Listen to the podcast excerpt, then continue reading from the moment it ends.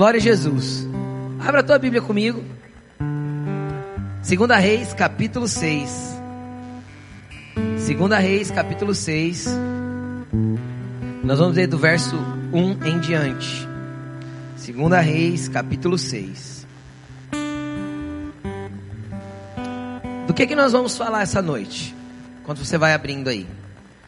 Nós vamos falar sobre como nós podemos ampliar o ambiente da revelação. O nome da palavra é esse, ampliando o ambiente da revelação. Eu quero que você preste bastante atenção em tudo que eu vou explicar. Deixa a tua Bíblia aberta aí. E eu quero primeiro trazer uma introdução para você entender o que eu quero dizer. Pastor, o que é revelação? Tem muita gente que confunde revelação com um dom espiritual de alguém que chega em você e fala assim: Eis que te digo-vos de mim mesmos, né? Que você estava não sei aonde aconteceu tal coisa, né? Quem já viu isso?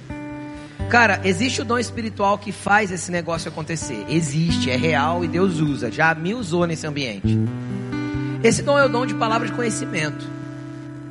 Tá bom? Que muita gente chama de revelação. Mas eu quero trazer um entendimento claro para você a respeito do que é revelação. Quem. A Bíblia fala, por exemplo, que o, o povo de Deus perece por falta de conhecimento. Quem já, quem já ouviu isso? Quem já ouviu falar desse texto? Ah, meu povo perece por falta de conhecimento. Este conhecimento, ele não é o conhecimento natural, aquele que eu adquiro estudando. Este conhecimento é o conhecimento de Deus. E o conhecimento de Deus, ele vem de duas maneiras. Preste atenção. A primeira maneira, ele vem através da revelação de quem Deus é, daquilo que já foi apresentado à humanidade. Como assim, pastor? Durante uma trajetória de 1500 ou 1700 anos, 40 pessoas diferentes tiveram um encontro com Deus na sua caminhada e tiveram uma revelação de coisas espirituais e deixaram escrito o tipo de experiências que tiveram e como Deus se revelou para eles. E aí nós fizemos um compilado disso tudo que nós intitulamos de Bíblia Sagrada. 40 livros diferentes, de 40 autores diferentes. Não, 66 livros diferentes, de 40 autores diferentes que trazem uma revelação de quem Deus é. Ok? Só que entenda uma coisa: a revelação das Escrituras não limitam aquilo que Deus tem a revelar. Quem consegue entender o que eu estou falando? A revelação das Escrituras não limitam aquilo que Deus tem a revelar. O que eu posso dizer é que tudo que Deus vier a revelar, Ele vai embasar biblicamente. Ok? Tudo que Deus te revelou que não tem fundamento bíblico, descarta. É imaginação. Amém? Mas tudo aquilo que Deus revelou e Ele te dá uma, um fundamento bíblico para isso que Ele está te revelando, é aquilo que Ele quer se apresentar para fazer com que cresça o seu conhecimento de quem Ele é. Entenderam? Então, para que serve a revelação? A revelação serve para trazer conhecimento de Deus à humanidade. Porque as coisas ocultas, as coisas reveladas pertencem aos homens, e as ocultas a Deus. Se Deus é imensurável, indescritível, inigualável, e quantos is a gente conseguir colocar na frente de adjetivos? É Deus. Amém? Ele também é totalmente alcançável e sondável.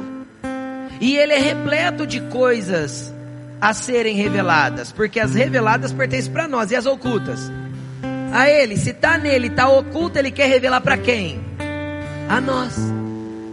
Então a revelação é o conhecimento de Deus.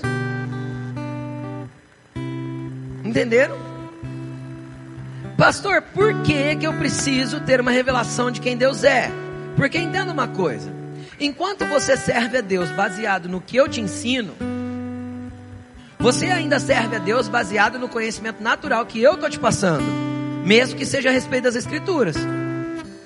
Mas quando você mesmo lê as escrituras e você passa a ter uma revelação daquilo que está escrito, as letras saltam e aquilo bate no seu coração, é completamente diferente de você ouvir alguém te ensinando. Porque não tem a ver com o intelecto, tem a ver com o teu espírito absorvendo a revelação que Deus está te dando das escrituras. Então, o teu nível de convicção a respeito desse assunto muda completamente. Quem está entendendo o que eu estou falando? Um, um outro aspecto que nós temos que entender a respeito da revelação. Eu posso, por exemplo, ter criado meus dois filhos na igreja. E aí eles chegam na adolescência e eles se desviam. Óbvio, não vou entrar nesse mérito porque aí tem um, um, uma série de falhas nos pais para que isso aconteça. Mas vamos pegar um aspecto em específico. Os filhos muitas vezes ouviram falar do Deus dos pais deles. Quem entende? É o, é o Deus dos pais. Os filhos mesmos nunca, mesmo nunca tiveram nenhum tipo de revelação de quem Deus é. Não tiveram experiências, não tiveram nenhum tipo de contato com aquilo que é eterno, que é sobrenatural. E quando o Deus dos meus pais deixaram de ser o Deus dos meus pais e passou a ser meu Deus? Quando Deus foi transferido para minha conta? Quem está entendendo o que eu estou dizendo? Quando Deus deixou de ser o Deus do outro e passou a ser o meu Deus, quando eu tive uma revelação pessoal de quem Ele é para mim. Isso mudou tudo. Por que mudou tudo? Porque então já não existe mais a possibilidade de eu me desviar. Por quê? Porque é tão palpável e tão real para mim a, a, a revelação que eu tive dele, a experiência que eu tive dele, que tipo assim, é, in, é impossível eu desacreditar naquilo que eu já acredito. Porque não é porque alguém me contou, é porque me foi revelado e me foi uh, inserido no meu interior de forma muito profunda. Me marcou, mudou a minha história, virou uma chave na minha vida, me mudou de direção, me converteu literalmente. É a experiência do, do novo nascimento, é a experiência da real conversão. É uma revelação de quem Cristo é, de quem Deus é na minha vida. Pastor, como eu faço e que tipo de coisa acontece esse ambiente da revelação?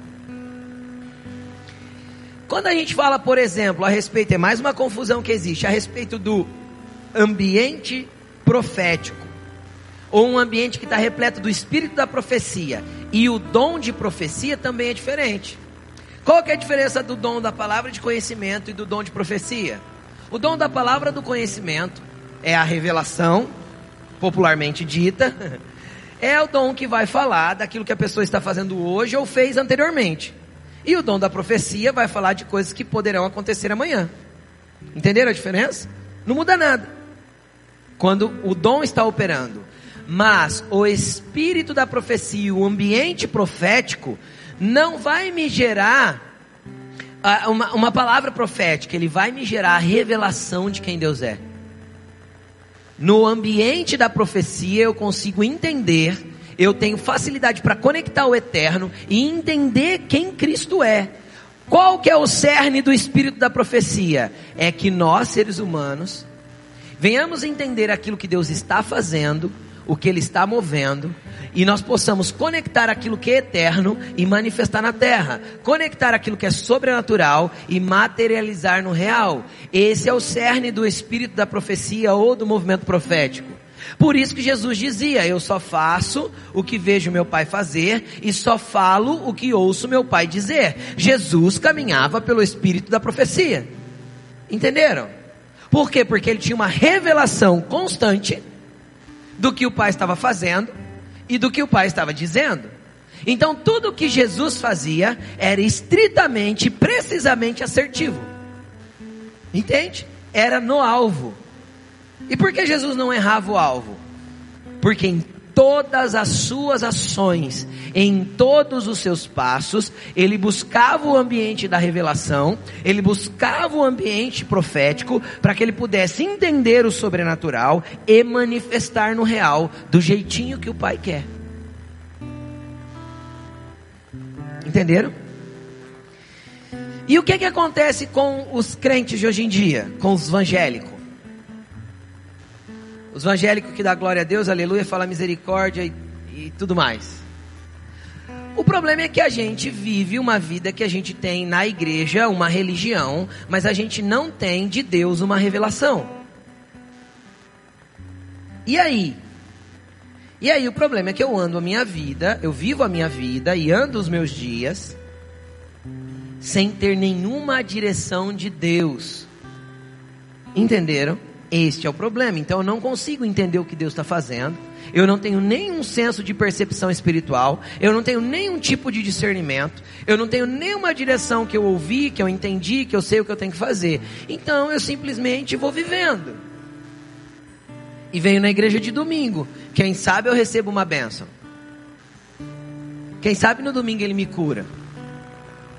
Só que aí eu entendo quando Paulo fala assim, ó, é Efésios capítulo 1.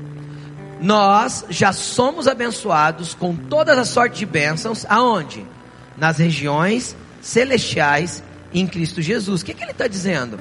Acesse o ambiente da revelação, porque a bênção que você precisa está lá. Só que nós vivemos uma geração, cara, que é assim, ó. A gente vive com uma tela no olho e com barulho nos ouvidos. Qual que é a ideia de Satanás com relação àquilo que a gente vê e aquilo que a gente ouve? O que, que Jesus falou mesmo? Eu só faço o que vejo papai fazendo e eu só digo o que ouço meu pai dizendo. Se eu estou o tempo todo entretido vendo aquilo que não me alimenta, que não me traz direção, como eu posso ter meus olhos abertos para ver as coisas espirituais? Que momento Deus vai usar para que eu possa estar conectado com o eterno e entender o que Ele quer? Para mim, para o meu ministério, para a vida. Se eu fico o tempo todo ouvindo baboseiras do que está acontecendo na terra, como eu posso entender o que está acontecendo na eternidade para manifestar na terra? Se eu estou o tempo todo entretido e distraído com as coisas que, que se colocam na frente dos meus olhos e nos meus ouvidos. Então o problema é que os cristãos de hoje em dia não param para se conectar com o ambiente da revelação e entender quais passos dar. E quando eu digo quais passos dar, eu poderia usar não só o exemplo de Jesus, mas o exemplo de Davi. Eu acho muito interessante o dia que Davi estava guerreando, eu não lembro o inimigo agora, qual povo que era. Mas ele estava numa guerra, se eu não me engano era contra os filisteus. E ele foi lá e teve uma batalha, e ele venceu a batalha. E ele venceu a batalha e tipo recuou, sabe, quando reagrupa aquela coisa. Três dias depois, acho que era os filisteus sim, o inimigo se reorganizou e veio de novo contra Davi. Antes de ir para essa primeira batalha, Davi orou: Senhor, eu devo ir? O que que Davi estava bu buscando acessar? O ambiente da revelação, o ambiente profético, o ambiente de entendimento das movimentações de Deus. Deus, eu devo ir? E o Senhor disse para ele: deve. E ele perguntou para o Senhor: como eu devo ir? E Deus, Deus deu uma estratégia, eu não lembro agora qual foi a estratégia. E ele venceu a batalha. Três dias depois, o mesmo exército contra o mesmo inimigo. E o inimigo avança novamente. O que, que Davi podia pensar? Há três dias atrás eu venci esse inimigo com a direção de Deus dessa forma. Vamos fazer igual? Não podia, gente? Sim ou não? O que, que ele fez?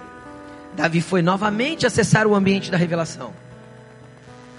Deus, eu devo enfrentá-los? Deus disse sim, deve. Deus falou assim, aí ele perguntou como? Olha, a segunda orientação eu lembro. Deus falou assim: fique na floresta. Eles estavam no meio de uma floresta. Quando você ver eu passando por cima da copa das árvores, e você vai ver como um vento, todas as árvores vão se mexer, eu estarei indo à frente. Então você pode avançar porque a vitória é sua. Opa, a estratégia mudou? Mas só faz três dias atrás, mas é o mesmo inimigo. Entenderam? Que que Davi fez? Qual que era o, a, grande, a grande estratégia de guerra de Davi? Davi era um grande guerreiro? Sem dúvida, mas Davi tinha grandes estratégias de guerra? Não, eram as mais piradas possíveis. Mas por quê? Porque ele acessava o ambiente da revelação e ele entendia de Deus como se movimentar. Aí, aí cristão hoje em dia, crente, muda de cidade sem consultar Deus, troca de trabalho sem consultar Deus, faz negócio sem consultar Deus, abre empresa sem consultar Deus, fecha empresa sem consultar Deus.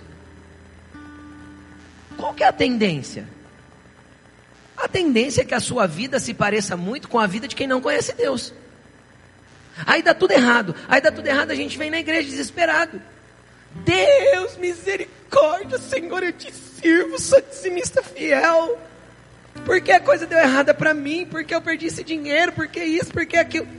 Porque ao invés de andar de forma antecipada, buscando ampliar o, o, o ambiente da revelação e entender o que Deus queria, nós nos precipitamos, fazemos do nosso jeito, depois a gente vem pedir para Deus para que Ele abençoe o que a gente está fazendo.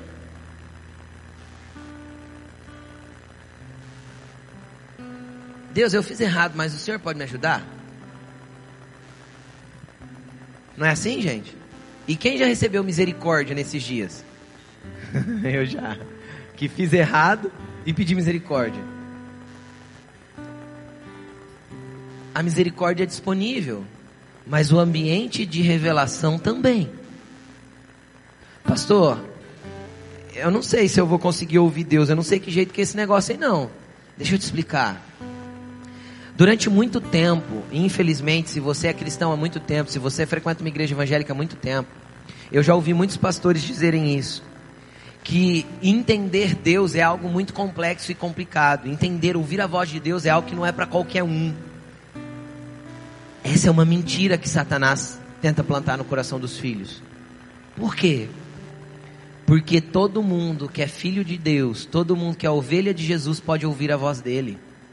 Ele falou assim: As minhas ovelhas ouvem a minha voz e me obedecem. Quem é a ovelha de Jesus aqui? Quem foi comprado por ele? Quem já entregou a vida?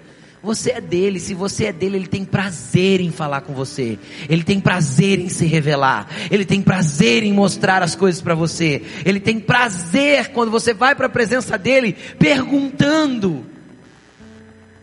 Ele tem prazer.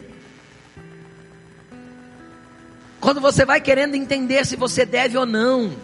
Porque isso fala de um filho obediente, um filho que está sujeito ao governo de Deus.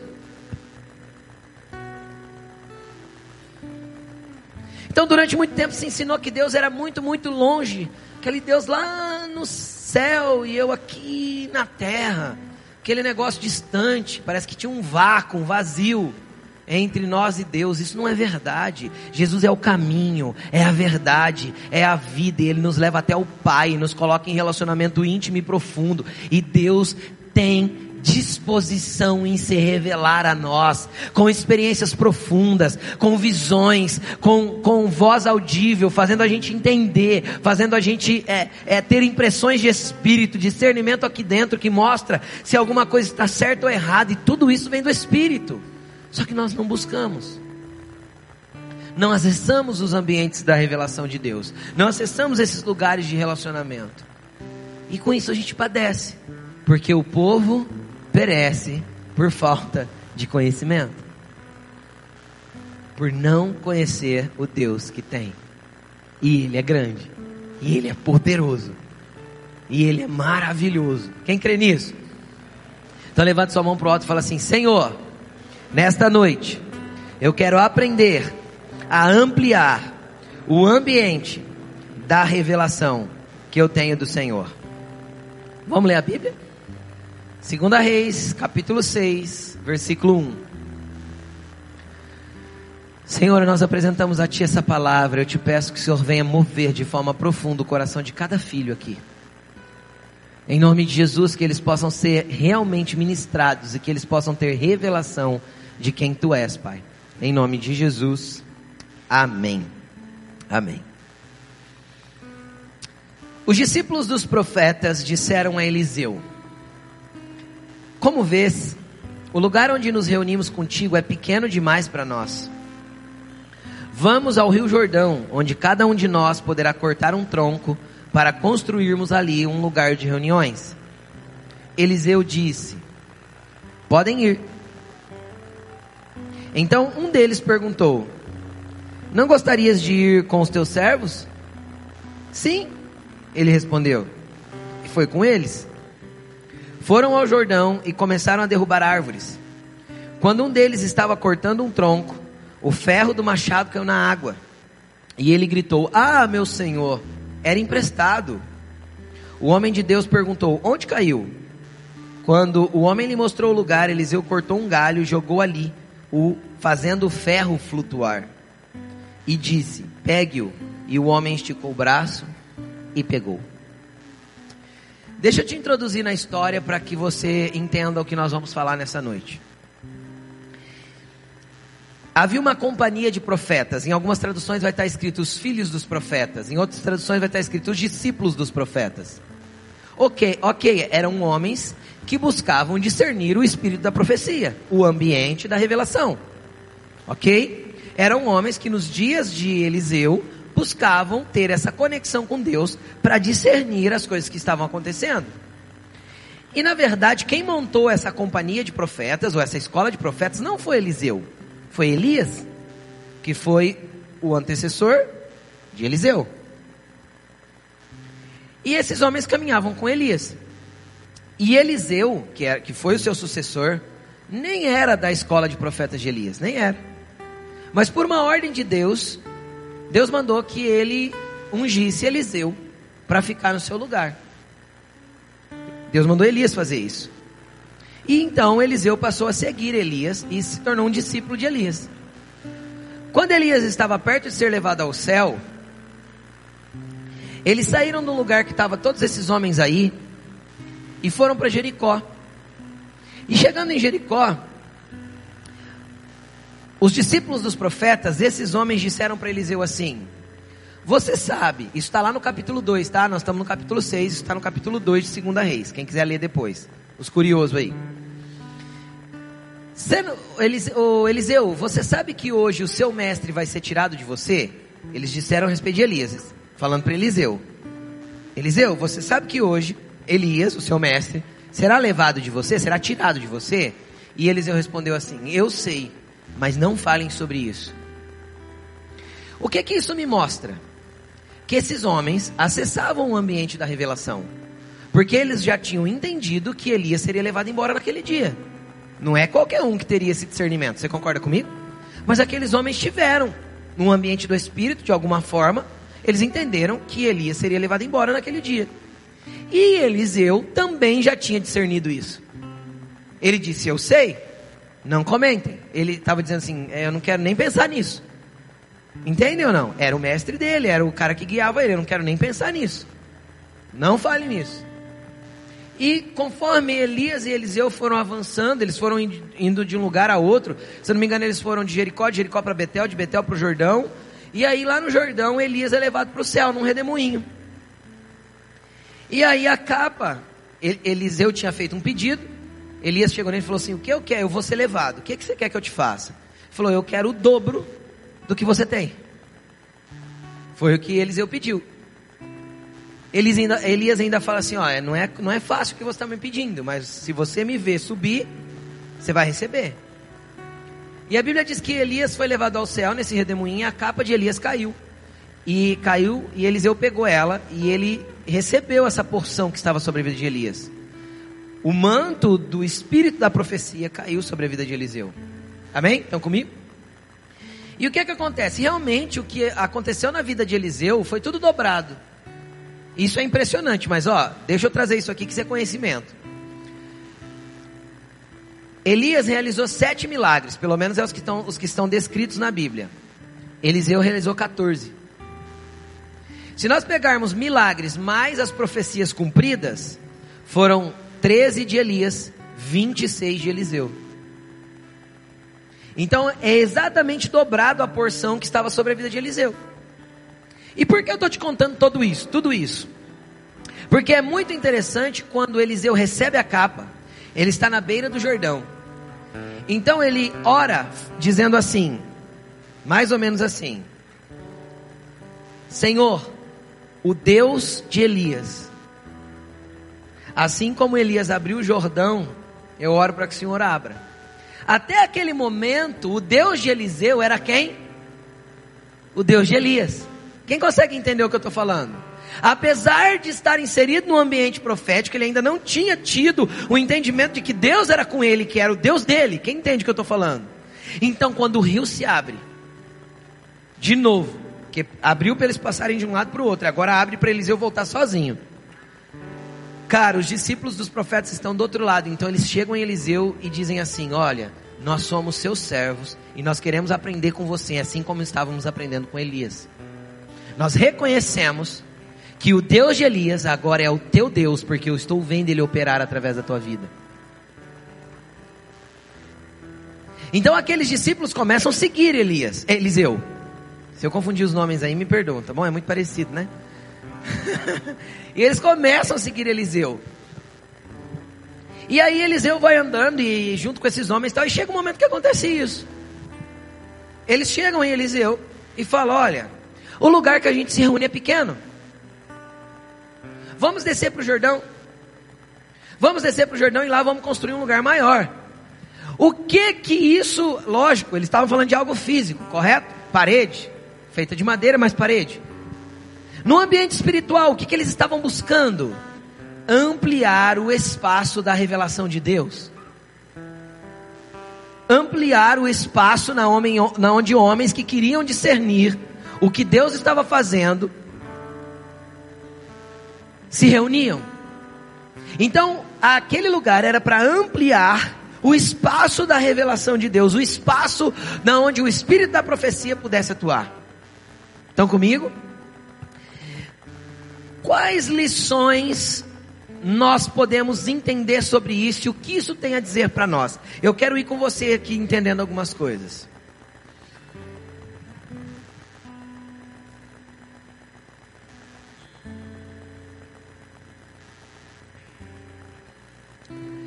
Todas as vezes que nós quisermos, preste atenção que eu vou falar, ampliar o ambiente da revelação que temos do Senhor, uma coisa será necessária em primeiro ponto: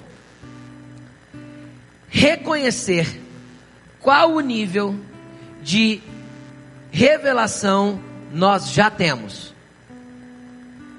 Ou qual nível de revelação nós já tivemos e hoje temos. Como você já se relacionou com Deus e que tipo de revelação Ele já te deu? E como está o ambiente da tua revelação hoje?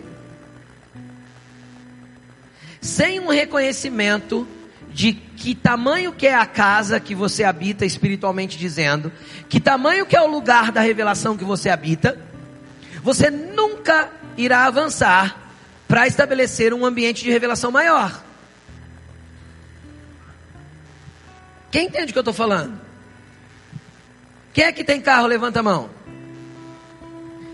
Quem aí está satisfeito com o carro que tem? Quando a gente está satisfeito com o carro que tem, a gente busca trocar de carro? Se você estiver satisfeito com a tua vida espiritual medíocre do jeito que ela é, perdão, a expressão generalizada, você nunca se atentará a ampliar o lugar da revelação de Deus para a tua vida.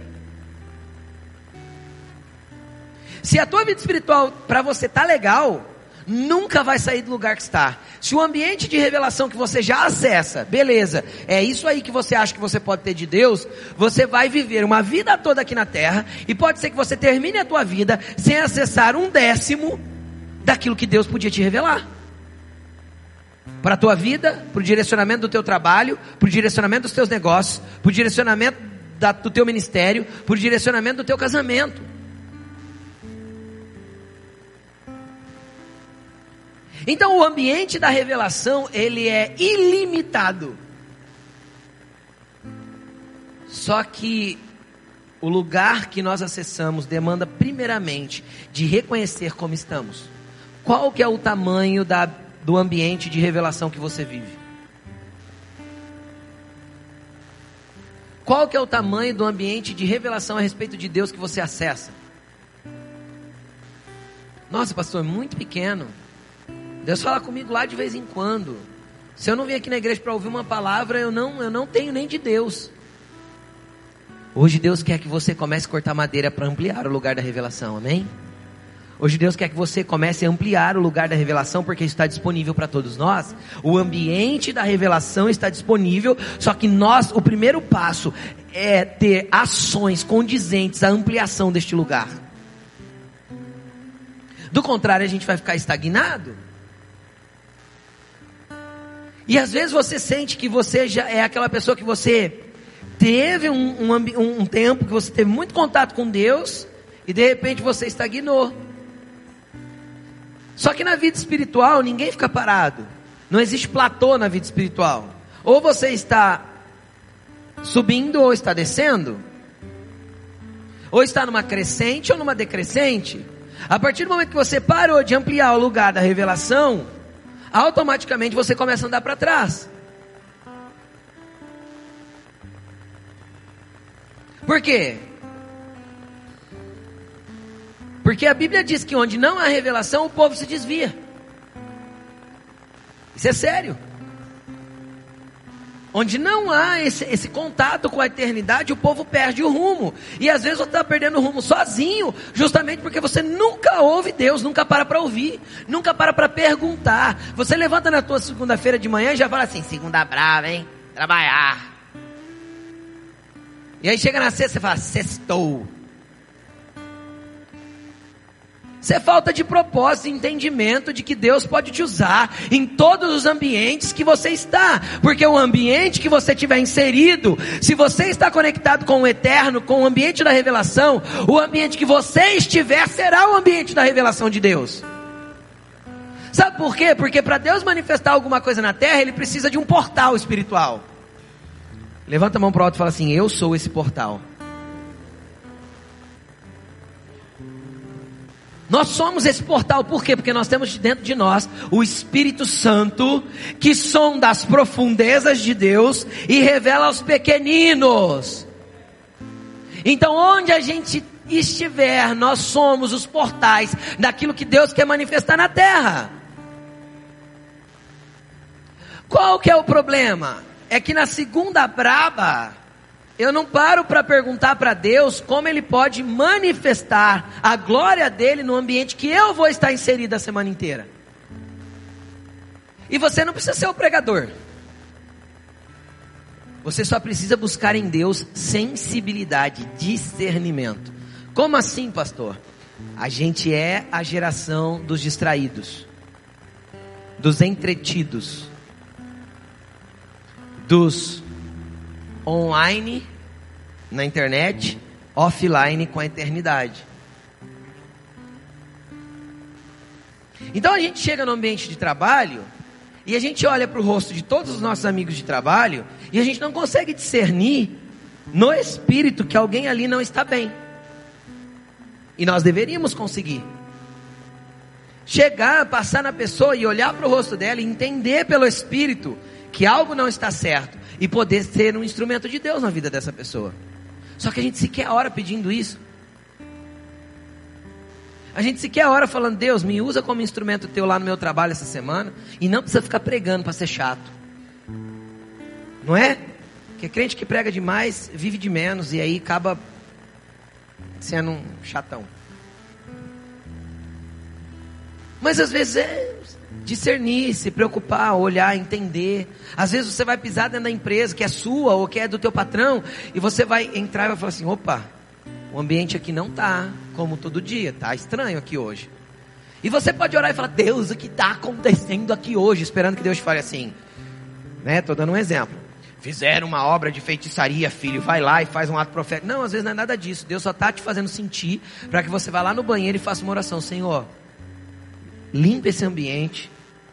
Eu sou teu filho e quero que esse ambiente seja limpo pela tua glória. Traz um ambiente de paz, de harmonia no nosso trabalho.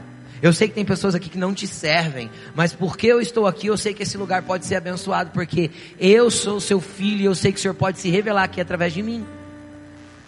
Quanto tempo você demora a fazer uma oração dessa? Lá no banheiro, quietinho. E às vezes Deus pode vir e tirar aquela nuvem negra que estava no ambiente que você estava e trazer paz para aquele lugar. E às vezes as pessoas podem até chegar em você e falar assim: Nossa, você viu como está tranquilo aqui hoje? E você pode dizer: Eu sei por quê. E pode contar a tua experiência. A tua revelação pode abençoar a vida de outra pessoa. E a pessoa fala: Nossa, é verdade, aconteceu isso de manhã. E aquilo pode começar a cativar a pessoa para querer entender também que Deus é um Deus que se revela aos seus filhos. Quando a gente vê a forma que eles agiam no livro de Atos, era todas as vezes desse jeito. Eles ouviam Deus, vá para lá, e eles iam. Eles ouviam Deus, vem para cá, e eles iam. E aí, conforme eles se movimentavam com Deus, as coisas aconteciam. O problema é que eu vou, eu vou insistir. Nós somos a geração desconectada da eternidade para estar tá conectada na internet. Nós somos desconectados da eternidade para ficar entretidos com aquilo que o mundo tem para oferecer. Porque nós vivemos a geração com o maior nível de entretenimento da história da humanidade. Sim ou não, gente? Sim. O teu celular te dá vídeos, te dá jogos, te dá redes sociais, te dá tudo quanto é coisa que vai te deixar distraído. E a nossa distração nos leva a um ambiente de desconexão com aquilo que é eterno. E eu não estou dizendo que tem problema é, de vez em quando ter um período de descanso, de lazer e se entreter. Tá bom? Não é pecado não, tá? Mas a nossa vida não pode ser carregada dessa distração. Até porque quando a nossa vida for conectada com o eterno, Deus vai usar as ferramentas da distração como instrumento da palavra dele também. Entendeu? Vai te usar para ser esse instrumento lá.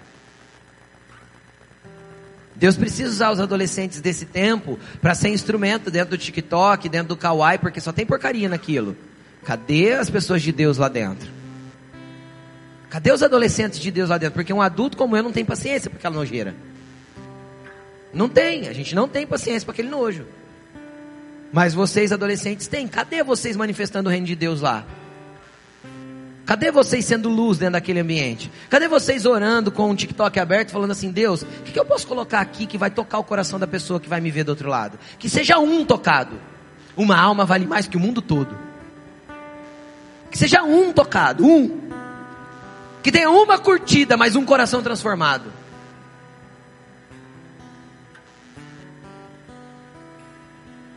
Só que a gente entra lá para consumir, consumir, consumir, consumir, consumir e nunca para dar. Então a primeira coisa é o reconhecimento. Eles chegaram a Eliseu e disseram: O nosso lugar está pequeno. Se o nosso lugar está pequeno, vamos fazer alguma coisa para ampliar. E aí, vem duas coisas que eu quero chamar a sua atenção com relação a conseguir ampliar o lugar. Primeira coisa, tirar de dentro de mim, de você, as coisas velhas que impedem o crescimento. Porque se aqueles homens ficassem presos ao saudosismo da escola de Elias, eles nunca partiriam para um lugar maior. Então, às vezes você teve experiências boas no passado com Deus. Quem já teve boas experiências com Deus aí, que teria histórias para contar aí de coisas poderosas. Tá, isso aí não pode mover a tua vida hoje. Isso aí faz você permanecer na fé, porque um dia você teve o entendimento e a revelação. Mas isso não pode movimentar a tua vida hoje. Por quê? Porque as coisas velhas não podem mover o novo de Deus. Deus não vai fazer de novo. Deus vai fazer tudo novo. É isso que a Bíblia diz. E aí eu vejo pessoas orando, por exemplo, quem aqui era, era cristão crente na, na década de 90? Não só eu, não deixa eu ficar sozinho não. Quem mais, gente? Levanta a mão comigo. Ajuda eu. Cara, a gente ia na igreja e tinha um, um refudúncio, caía na unção, falava em língua, o povo rolava pro chão, e um pouco era de verdade, um pouco era fingimento, e o povo fazia. Quem lembra disso? Quem viveu isso? Anos 90, começo dos anos 2000. Cara, mas se a gente ficar orando hoje, Deus, faz de novo. Faz de novo como era lá 20 anos atrás. Cara, Deus não quer fazer de novo. Deus quer fazer tudo novo. Porque a Bíblia nunca disse que ele faria de novo. Em lugar nenhum ele fez duas vezes a mesma coisa. Deus nunca fez dois machados flutuar. Deus nunca fez duas muralhas de Jericó cair. Deus nunca repetiu um ato profético. Deus nunca mandou jogar sal duas vezes numa mesma fonte. Quem está entendendo o que eu estou falando? Deus nunca veio como em Pentecoste duas vezes. Pentecoste foi Pentecostes. Nós vamos viver o avivamento deste tempo. O problema é que se a gente não se desprende da escola de Elias, nós nunca vamos entrar na escola de Eliseu. Ah, a escola de Elias que era boa. Ah, a escola de Elias que era tua. Meu Deus, como Deus fazia na escola de Elias. Quem fica preso na escola de Elias não está disposto a construir uma escola nova. Porque a escola de Elias pelo menos já tem um saudosismo e já tem histórias para contar. Deus não quer que seus filhos vivam de histórias. Deus quer que seus filhos vivam de revelação. E a revelação era assim, ó, Jesus subia no monte todos os dias para entender o que Deus faria amanhã. Entendeu? Sabe o que eu acho interessante com esse negócio de Deus fazer, é, fazer novo? Não teve outro João Batista e nem ninguém que se movimentou igual a ele, foi só ele. Quem, quem entende o que eu estou dizendo? Deus nunca fez cópias. Deus sempre levantou pessoas para inovar. Então, quando a gente pega, por exemplo, o layout da igreja contemporânea, é mais ou menos isso que a gente tem aqui. A parede preta, um telão grande. Se fosse de LED seria mais legal um monte de luzes, música boa. E é o layout da igreja contemporânea. Só que tem gente que ficou preso na igreja da cortininha, de renda no fundo. E o púlpito de acrílico. E não é o layout ou o exterior que denomina. O que eu estou tentando te dizer é que para a igreja continuar avançando, ela precisa entender na onde ela está entrando e onde Deus quer conduzir ela. E não tem a ver com a cor da parede ou o tipo do layout ou a cor das luzes. Não é isso que eu quero dizer. O que eu quero dizer é que a igreja avança, o modelo muda, mas os princípios de Deus são imutáveis. Porém, ele usa coisas novas para estabelecer os mesmos princípios. E o que ele tem que fazer através da tua vida, pode ser que ele não tenha feito na vida de ninguém. Só que a primeira coisa é se libertar do saudosismo da escola de Elias.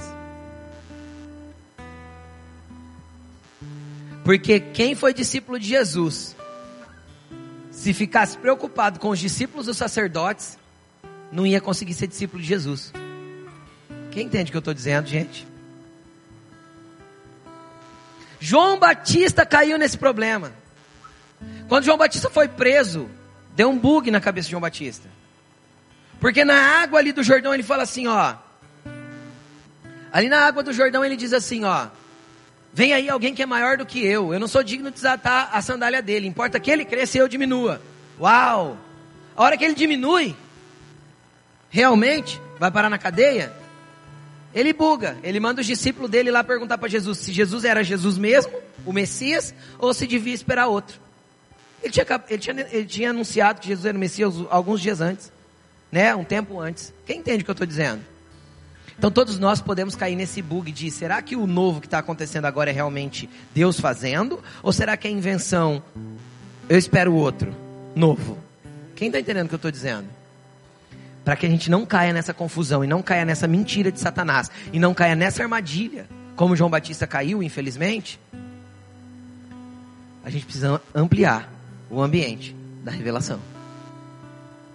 E para isso nós temos que reconhecer que nível de relacionamento nós temos, que nível de ambiente nós desenvolvemos e o que estamos construindo. Beleza. O outro ponto é o seguinte: para que eu opere uma reforma nesse lugar, normalmente eu tenho que me incomodar. Alguém já fez uma reforma em casa e foi super tranquilo? Hã? Uma delícia. Reforma. É poeira, não é? É móveis cobertos, é tinta respingando para todo lado. É ou não é assim, gente?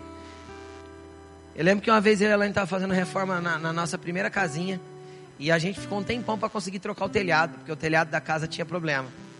E a gente juntou a grana e tal, vamos trocar o telhado agora. Rapaz, nós decidimos trocar na semana mais chuvosa do ano. E joga a lona. Que joga a lona? Choveu tudo dentro de casa. Um monte de vezes. Teve uma madrugada que nós teve que levantar com um rodo para ir para a sala para rapar água, não foi? Super top. Reformar a casa com você dentro. O que, que, é o problema? O problema é quando você entender que o ambiente da revelação precisa ser ampliado, uma reforma vai começar em você. E para começar uma reforma em você, algumas paredes vão ter que ser quebradas. Algum incômodo vai precisar surgir. Algumas coisas vão ter que começar a mexer. Alguns móveis vão ter que ser tirados do lugar e atrás do, do móvel é sempre sujo. Não é assim? Alguns quartinhos sujos vão ter que ser mexidos para pegar alguns materiais que precisam ser usados. Então Deus vai começar a futricar em lugares que você não queria que mexesse. Mas ele vai quebrar as paredes necessárias, ele vai cortar as lenhas necessárias, ele vai, ele vai fazer o que for preciso para que você se torne um lugar maior da revelação dele e você possa manifestar aqui na terra a glória dele, a bênção dele. E você então entende que agora não é mais você buscando a bênção, é você buscando ele, porque a bênção está nele. É você buscar entendê-lo, porque a hora que você o entende, você não precisa buscar a bênção porque você já é abençoado. Porque eu já sou abençoado quando eu tenho a direção de Deus, sim ou não? Porque se eu tive uma direção de Deus, eu sei que vai dar certo. Então eu não preciso temer. E eu não vou buscar a bênção para aquilo que eu estou fazendo. Eu, ser, eu já ando abençoado porque eu já fui direcionado. Você entende que isso muda a tua vida por completo? Por inteiro. Tem gente que busca bênção e tem gente que anda abençoado porque já foi direcionado. Então ande abençoado porque você já foi direcionado por Deus para aquilo que você tinha que fazer. Como? Orando antes de fazer, buscando discernimento antes de se mover. Isso eu aprendi do jeito mais difícil. Como eu aprendi do jeito mais difícil? Lá atrás também, no começo do meu ministério, uma vez eu estava orando, eu nem lembro qual era o assunto, mas eu estava orando se eu devia ou não fazer algo, eu não lembro o que, que é. E aí uma, um dia ia orando, pedindo uma resposta, uma resposta, uma resposta, uma resposta. Tudo que eu ouvi era assim, ó. Cri, cri, cri. Quem aí já orou e não ouviu nada? Levanta a mão. Ok. Era tudo que eu ouvia, nada. Aí você fica assim, né? Deus, e agora? Meu Deus, e agora? Meu Deus, eu quero fazer, mas não sei se posso, eu sei se devo. E vai, não sei o quê, não é assim? Quem já ficou angustiado com isso, ansioso? E, né? Vou ou não vou? Vou ou não vou? Vou ou não vou? E aí o Senhor falou comigo. Sabe o que ele falou para mim? Ele disse o seguinte, filho, enquanto eu não me movo, você não se move. Aí, como todo curioso, a Laine também aprendeu a fazer isso faz tempo. Assim, ó. Tá, Senhor, entendi. Mas me dá uma base bíblica para isso? Onde está isso na tua palavra? Aí o Senhor me disse assim, ó no deserto, quando a nuvem se movia, eles se moviam. Quando a nuvem estava parada, eles simplesmente ficavam parados. Eu sou a nuvem. Quando eu me mover, você se move. Quando eu estiver parado, você então fica parado debaixo de mim. E aí eu entendi que se Deus disse e foi, eu vou. Mas se Deus não falou, eu fico. Porque se eu for, vou sem Ele. Então aí eu indo sem ele, eu vou ter que orar para ser abençoado. Sim ou não? Deus abençoa o que eu estou fazendo. Deus, olha aqui o que eu estou fazendo, derrama a benção aqui. Mas se eu fui com ele, eu não oro para ser abençoado, porque eu já fui abençoado. E aí eu vejo exatamente Eliseu fazendo isso com esses homens. Queremos ampliar o ambiente da revelação, queremos ampliar o ambiente da profecia. O que, que ele respondeu? Pode ir. Eles já estavam abençoados para ir. Depois eu vou abrir uma parênteses com relação ao ministério. Eles já estavam abençoados para ir. Só que teve um, um, que falou assim para ele: Você não quer ir com a gente? E Eliseu falou assim: Vou. E foi. O que que isso muda? Preste atenção. Quando você tem um líder espiritual, eu sou o líder espiritual junto com a Laine desta casa espiritual, desta família de fé. Quando se trata do ministério, você nunca deve ir sozinho. Nunca, porque quem vai não foi enviado. Pegaram? Quem vai não foi enviado. Ok? Quem decidiu ir não foi enviado para ir. Tá?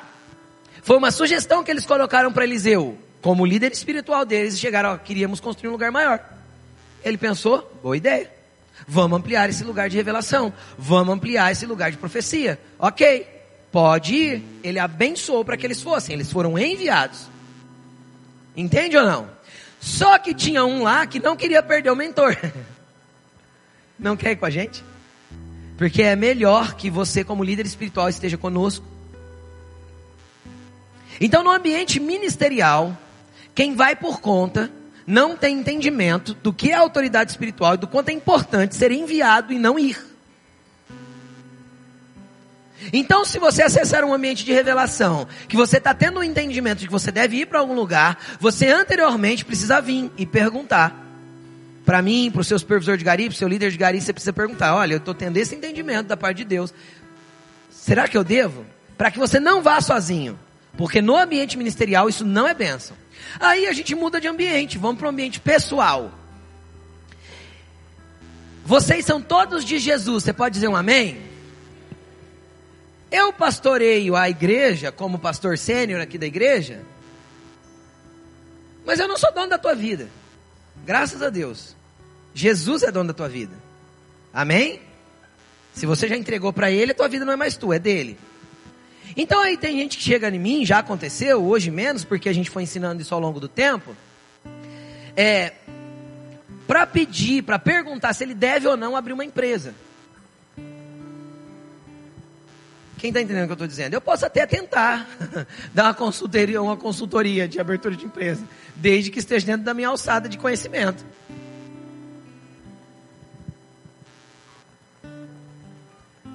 Por que eu estou falando isso? Porque, na verdade, essa pergunta deve ser feita para Jesus primeiro. E depois você deve adquirir conhecimento entendimento do que você vai ter que ter para abrir aquela empresa e ela funcionar.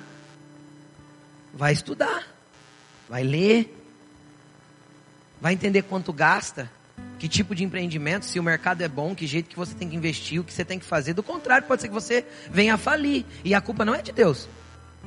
A culpa é primeiro que você não se preparou, segundo que você não perguntou. Não é, nega? Não pergunta para papai e não se prepara para aquilo que vai enfrentar. Deus não tem culpa nisso. Aí você vai orar, Deus, eu sou dizimista. Eu oferto porque não está dando certo. Porque está faltando administração, porque está faltando gestão, porque está faltando investir do jeito certo, porque está faltando empreender do jeito certo, está faltando a divulgação certa, está faltando um monte de coisa. Às vezes está faltando é dinheiro. Abrir uma empresa bem mais cara do que deveria ter sido aberto. Quem entende o que eu estou dizendo? Então tem área que é de conhecimento natural. E uma vez adquirido o conhecimento natural, eu vou colocar diante de Deus, Deus, parece que do jeito que eu estou fazendo vai dar tudo certo. Mas eu não sou meu mais, eu sou teu. Eu devo? Não é, não é só eu posso, é eu devo. E se Deus disser vá, cara, vai com tudo. Mas vai com tudo mesmo. Pastor, como que Deus vai dizer? De todas as formas disponíveis que Ele pode falar com você através da palavra, através da, das escrituras, através de uma impressão forte no espírito, de um entendimento certeiro. Deus vai usar todos os meios para te comunicar. Vai, filho. Vai que eu estou aqui torcendo por você e te ajudando. É assim que Deus vai fazer. Ele é pai. Por quê? Porque isso se encaixa com o propósito. E se não se encaixar com o propósito, o que, é que Deus vai falar? Ou não vai falar. Lembra? Ele simplesmente não vai responder. E você? Você fala, tá bom, Jesus, enquanto o Senhor não responder, eu vou ficar aqui quietinho. Porque a gente acessa o ambiente da revelação e se move abençoado. Quem quer se mover abençoado, dá glória a Deus. É isso, é muito melhor do que buscar bênção depois. É muito melhor. E aí, para a gente concluir aqui. Eles foram. Foram com Eliseu. E aí começaram a construir. E tinha um cara lá que tinha um machado. Só que o machado não era dele. E de repente o ferro escapa do cabo e cai na água do rio. Primeiro, deixa eu abrir um parênteses antes que eu esqueci de falar disso. Para acessar o ambiente da revelação e começar a ampliá-lo, primeiro, reconhecimento. Segundo, se desprender das coisas velhas.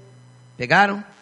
Terceiro, ter direcionamento de Deus e se for ministerial, do seu líder, indiscutivelmente. Depois, o lugar de buscar material para ampliação do ambiente de revelação é o rio. Eles desceram para o Jordão.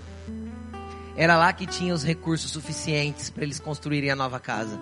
Pastor, o que, que o Rio Jordão tem a ver com isso? Sabe o que, que é interessante do rio?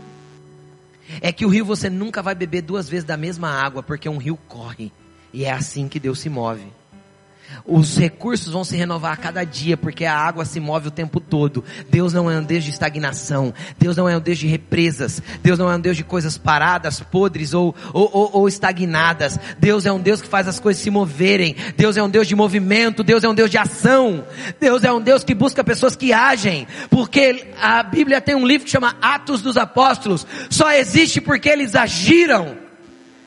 E Deus quer encontrar uma igreja que venha ter ação em todos os ambientes que ela está inserida, do trabalho aos negócios, a tudo que eles fazem, isso tem que glorificar a Deus. Você pode dizer um amém? Então Deus quer uma igreja de ação e para isso ela precisa estar conectada ao rio. É na beira do rio que tem as árvores certas para você construir o ambiente da revelação cada vez maior. É lá na beira do rio que você tem nutrição que você tem material, que você tem alimento, que você tem água suficiente para que a edificação do ambiente de revelação seja feita na tua vida cada vez maior. Então, para onde você vai? Para Ele, para o rio, para o lugar de vida, para o lugar de movimento, para o lugar não onde a água que você bebe agora e daqui 10 minutos não é a mesma água. O rio continua a correr e nunca cessa. Porque é assim que Deus faz. Deus é infindável naquilo que Ele tem para dar para os seus filhos. Infindável. Por último, você pode estar usando um machado que não é seu.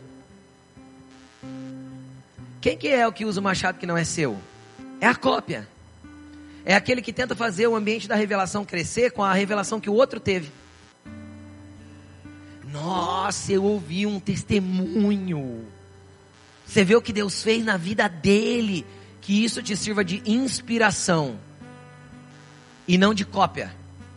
Deus não é um Deus de cópias, Deus é um Deus de coisas novas. Às vezes você está martelando com o machado do outro, está dando machadada com o machado de outro. Sabe o que vai acontecer? Vai funcionar um pouco.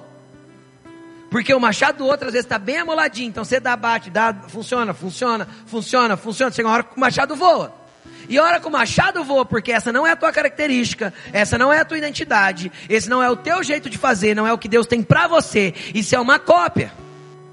Quem está entendendo o que eu estou falando? E não tem problema ver como Deus fez na vida do outro para ter de inspiração, ok? Não tem problema.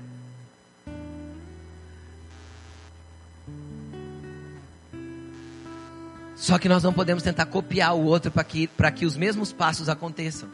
Você entende o que eu estou dizendo? Deus não trabalha com cópias. Deus não dá machados emprestados. Porque o machado emprestado, uma hora ele vai cair na água e vai precisar parar todo o ambiente da revelação para poder trazer um socorro. Entendeu? Todo o ambiente da construção foi parado, Eliseu teve que parar para poder ir lá trazer um socorro, porque aquele homem estava trabalhando com o machado que não era dele. Deus tem algo para você. Levante sua mão direita para o alto. Fala assim: Deus, nesta mão tem um machado exclusivamente meu. Eu quero usá-lo dentro da minha identidade, dentro da minha personalidade, dentro daquilo que o Senhor tem para mim no teu reino. Se o teu machado é para os negócios, não adianta você querer fazer ministério. Entendeu? Só que se o teu machado é para o ministério, pode ser que Deus um dia te tire dos negócios. Quem entende o que eu estou falando? Só que você tem que entender qual que é o teu machado. Porque senão você vai ficar trabalhando com o machado de outro e você vai tentar ser cópia. Deus não te chamou para ser cópia. Deus te chamou para ter pessoas como referência. Isso é bênção. Uau! Gostaria de ser usado por Deus da forma que essa pessoa é usada. Só que você não vai orar, Senhor, me faça ser usado como essa pessoa. Não, Senhor, me usa na mesma intensidade, no mesmo ambiente de revelação que essa pessoa anda. Porque este lugar é acessível para todos. Coloque-se de pé.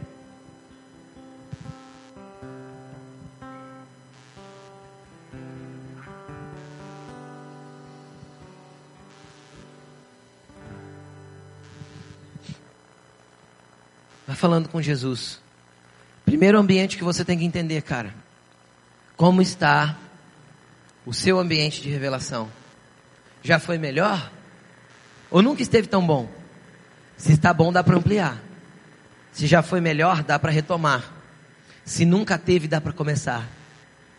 Todos os lugares são acessíveis para você ouvir Jesus, entender Jesus e ter uma experiência profunda com Ele daquilo que Ele é na tua vida.